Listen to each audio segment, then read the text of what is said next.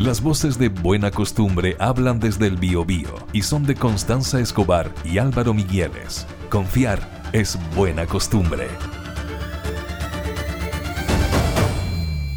La semana pasada, para ser súper francos, fuimos sorprendidos por esta información que venía desde la capital, que se conoció, entiendo que el jueves por la tarde, más o menos a última hora, en virtud de la cual el Comité de Ministros había aprobado de forma unánime la instalación del terminal marítimo GNL Penco-Lirquén en esta comuna Italcahuano. Fue sorpresiva porque la verdad que uno tampoco es que ande encima de todos los temas, pero uno había pensado que esto ya estaba fracasado y que el, proceso había terminado en algún minuto.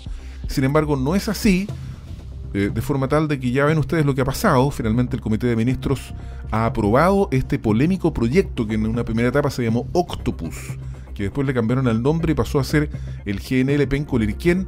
El proyecto ha sido resistido por distintas autoridades, incluyendo ambos alcaldes, tanto el de Penco, Víctor Hugo Figueroa, como el talcahuano Henry Campos. Y entonces le vamos a preguntar a la autoridad de gobierno, ¿de qué se trata toda esta aprobación?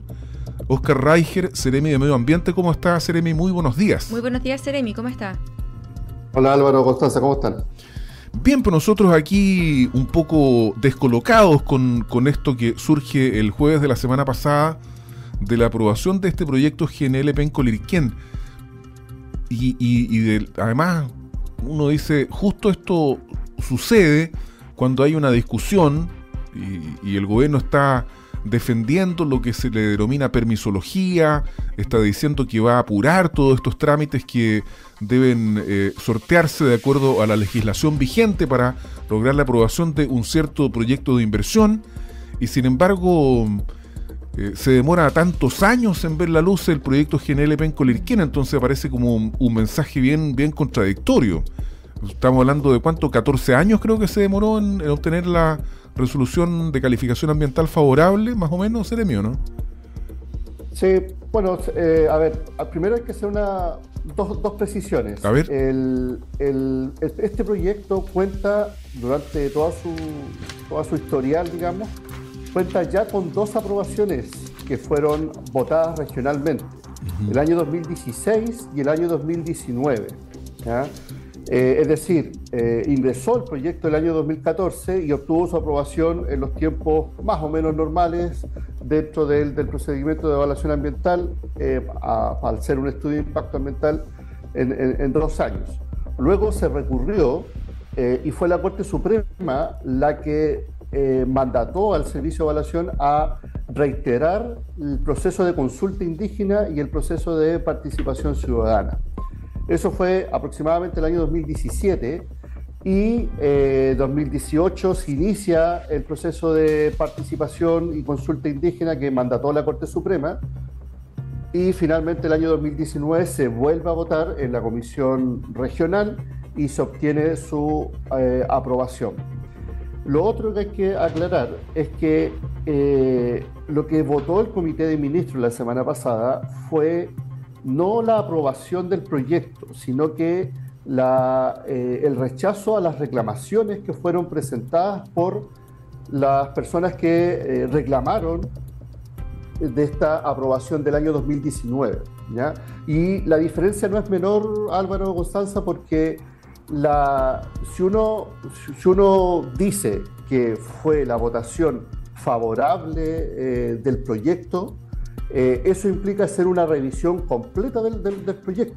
¿ya? Pero, sin embargo, lo que puede hacer legalmente el Comité de Ministros ante un recurso de reclamación es pronunciarse respecto a si las observaciones que formularon las distintas personas que participaron en el proceso de evaluación ambiental, que hicieron su observación, luego no quedaron satisfechas y presentaron un recurso de reclamación, eh, el Comité de Ministros lo que hace es eh, determinar si las respuestas que estas personas obtuvieron fueron debidamente consideradas o no claro, durante el proceso de evaluación ambiental. Sí, pero en, términos prácticos el efecto es el mismo. O sea, pero... pero pero la diferencia está en que eh, la revisión que se hace eh, jurídicamente eh, es distinta. de nuevo, si hubiese sido la votación, como, como aparece cierto en algunos medios, que se votó favorablemente, eh, habría que hacer una revisión nueva, completa, respecto de, este estudio de impacto ambiental. Pero es que no es lo que correspondía de acuerdo a las etapas, porque el otro ya se hizo. Claro, ya estaba, había sido rechazada como... Había sido aprobado. Por eso, había sido por eso la precisión, por eso la precisión que, que, comento, de que finalmente lo que se hace ahora es el rechazo a las reclamaciones de las personas que presentaron sus observaciones y no la aprobación del proyecto que ya contaba con la aprobación del año 2019. ¿Cómo se siente usted, Oscar Reicher, como Seremi de Medio Ambiente, representante del gobierno, frente a las críticas que sostienen que ni siquiera el gobierno de Piñera había, digamos, eh, dado finalmente el, visto bueno para que se pudiese instalar el proyecto GNL Pencolirquén? Bueno, por eso es importante mencionar que el, proyecto fue aprobado el, el, año 2019 para hacer esa, esas precisiones, donde el presidente Gabriel Boric asumió eh, recién el año 2022 y las reclamaciones fueron las que, como de nuevo, se, eh, eh, se resolvieron ahora. Claro, pero es que las reclamaciones pudiesen haberse resuelto en contra también. Exacto. Porque finalmente tenemos, que, tenemos, que tenemos que concluir, disculpe Seremi, que este es una, ¿cómo se llama? una instancia que no es precisamente técnica, digamos, aquí hay, hay juicios políticos que son los que priman y finalmente eh, son los que terminan, eh, ¿cómo se llama?, definiendo la votación de los integrantes del comité de ministros, digamos, o sea, eh, aquí hay un componente político o no. Lo, la, el, reglamento del sistema de evaluación de impacto ambiental establece cada, cada detalle de lo que se puede votar y qué no se puede eh, votar. Eh, por eso es importante hacer esta, precisión porque la cancha sobre la que se juega es distinto. Es decir, si hubiésemos estado evaluando el proyecto, ahí la cancha es mucho más amplia porque en el fondo corresponde hacer una evaluación ambiental de los efectos sociales, de los efectos culturales. Entonces, ahí ahí hay componentes mucho más diversos. Sin embargo, cuando se... Pero, por eh, ejemplo, ¿qué reclamaciones fueron las que obtuvieron el pronunciamiento del Comité de Ministros? ¿De qué instancia, por ejemplo? Como para, entender, porque lo que usted me está tratando de decir es que aquí hubo una decisión técnica, yo creo que no, yo creo que una decisión política. Entonces, y el efecto es el mismo, vamos al proyecto GNLP en Colirquén. Es, lo que yo... son, son, más de, son más, de 20, más de 25 reclamaciones que fueron eh, Pero veamos la más importante, ¿cuál es la, más trascendente, la más relevante de las oposiciones que se pusieron al, que se escribieron para, para no dar el visto bueno al, al, proyecto? Bueno, está asociado, por ejemplo, a efecto ruido, al efecto marino eh, y también al efecto sobre eh, comunidades indígenas. Entonces, esas son como las tres principales. Mm. Ahora, qué, es lo que eh, cambia, ministro, o sea, Seremi, de, fondo? Porque antes no, estaba, no estaban aprobando esto y ahora sí. No, no, sí se aprobaron. Lo que pasa es que recurrieron los interesados para y, el comité de ministros se pronuncia respecto de las de, las reclamaciones que presentaron. Claro, pero es que como tú dices, vamos, a hacer un ejemplo, a ver si, si lo podemos descifrar así. Eh, Alba y Constanza participan en el proceso de observaciones, eh, en el proceso de evaluación ambiental, formulando una observación sobre tema ruido.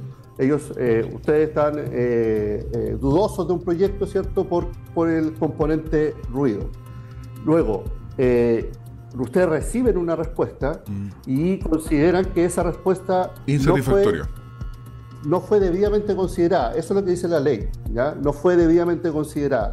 Y, al momento entonces de que ustedes consideran que no está debidamente considerada su observación, la ley les habilita a poder presentar una reclamación, pero respecto de las observaciones que mm. ustedes pronunciaron, no respecto de todos los otros componentes ambientales del, proyecto, desde la descripción, qué va a pasar en la construcción, qué va, a, ser la operación, cierre, etcétera, sino que respecto de, las, de, la, de la componente ruido que ustedes observaron eh, durante el proceso de evaluación ambiental.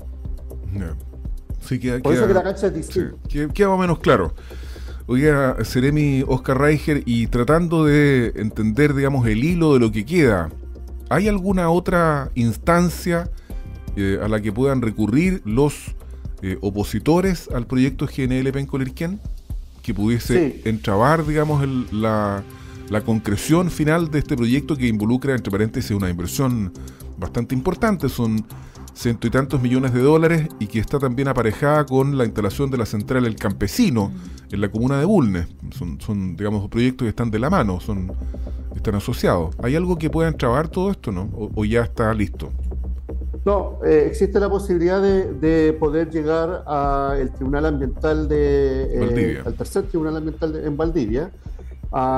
Y eso lo pueden hacer las personas que hicieron eh, las, las reclamaciones esas personas pueden, están legitimadas, diría un, abogado, están legitimadas para poder presentar después eh, una apelación ante el Tribunal eh, Ambiental de Valdivia.